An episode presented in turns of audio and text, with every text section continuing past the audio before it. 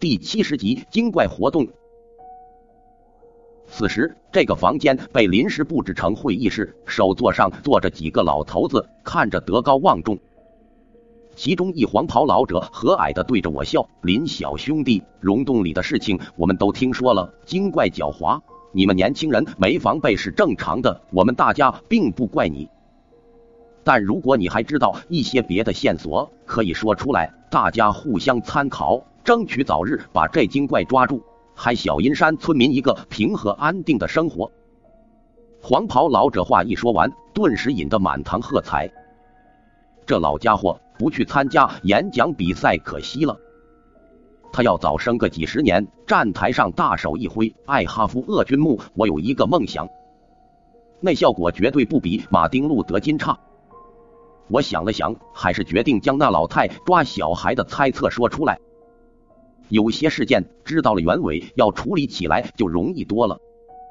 谁料我刚一说完，人群中顿时冲出来几个妇女，凶神恶煞的说道：“不是，那畜生真是这么说的。我认得他们，就是二牛虎子还有狗蛋的娘。”还没等我点头，二牛娘便哭天抢地的骂了起来。我们吃点野味怎么了？那些畜生天生不就是给人吃的吗？能被我们人吃是他们的福分。他居然还敢害我家孩子，我我要跟他拼了！对，和他拼了！我不仅要杀了他，给我孩子报仇，我还要把山上所有畜生都吃干净。听到这些话，我眉头不经意皱了起来。如果只是吃点普通的野味，说实话还真无可厚非。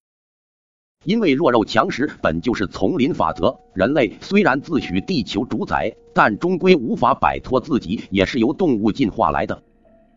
可有些精怪凭着莫大机缘修炼出灵智，说明上天默许他有这场造化。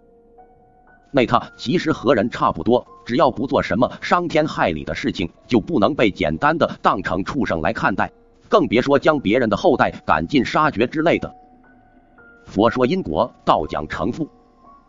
小阴山村现在遭受的一切，都是自己造下的孽。小光头也在一旁双手合十，小声嘀咕了一句：“阿弥陀佛，上天有好生之德，不可轻易杀生啊！”好家伙，你吃肉包子时怎么没这觉悟？会议室内的氛围被二牛几人的老妈这么一搅和，哪还开得了会？几位负责人立马站出来安慰他们，表示一旦抓到精怪，肯定会交给村民来处理，让他们稍安勿躁。这才让那几位大妈消停下来。我趁着这个机会离开了会议室，直接去了谢小卡家里。谢小卡正在那无聊的刷着抖音，一看我进来，立即喜上眉梢：“林先生，你回来了啊！井下面情况怎么样？有抓到那妖怪吗？”这女人看那些术界中人不顺眼，当发现他们过去时，她直接扭头走了，所以不知道后面发生了什么。我将事情简单说了一遍，谢小卡脸上浮现淡淡的伤感。原来是因为这样，那妖物才抓二牛他们的。他抿了抿嘴，随后眼神坚定的看着我。林先生，我不知道这样算不算自私，但我还是希望您能抓到那只妖物，不要让它继续残害孩子了。我以后肯定会教育孩子，不要随便吃山中野味，因为他们都有自己的生命和家人。他们没了孩子，或者没了父母，应该也会很伤心难过吧？呃，这个我尽力吧。且不说我是不是那老太的对手，光那老太给我的感觉就和普通的精怪不太一样。要知道，在他手里已经折了不少术界好手了。那些葬身在他手里的人，随便拎两个出来都比我强。我何德何能单枪匹马把他给抓回来？在谢小卡家里休息了半天，我很快就得知了那些术界中人下一步计划。他们要主动出击去捉那妖物。我正好奇他们怎么知道那妖物的位置，高峰就站了出来。原来这人胆大心细，在用困妖网困住那老太时，他就用追踪秘术在老太身上留了记号，想要找到老太，随时都可以。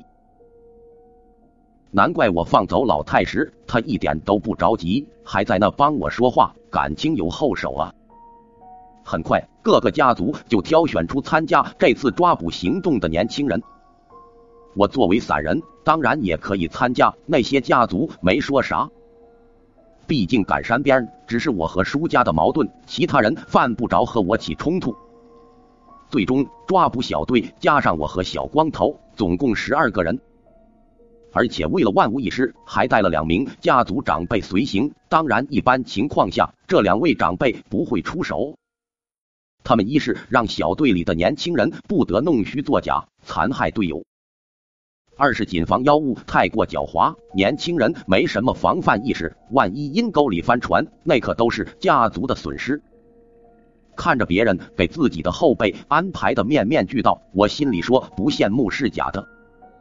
我那不靠谱的师傅，除了丢给我一本麻衣神像，也没教我太多有用的东西。大部分本事还是我在死亡头条 APP 上自学来的。现在别说安排了，人都不知道浪去什么地方了。一个小时后，代号为捉妖零零幺的小队正式出发。什么吉伯破代号？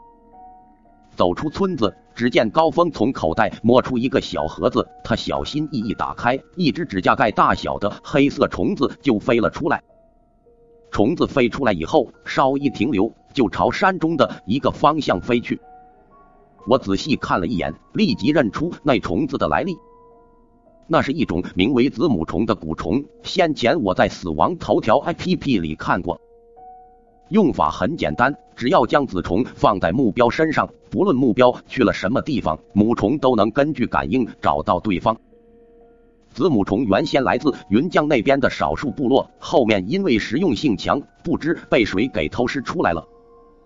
现在很多家族都养了这玩意儿。跟着母虫前进了大半个小时，队伍来到一片阴凉的林地。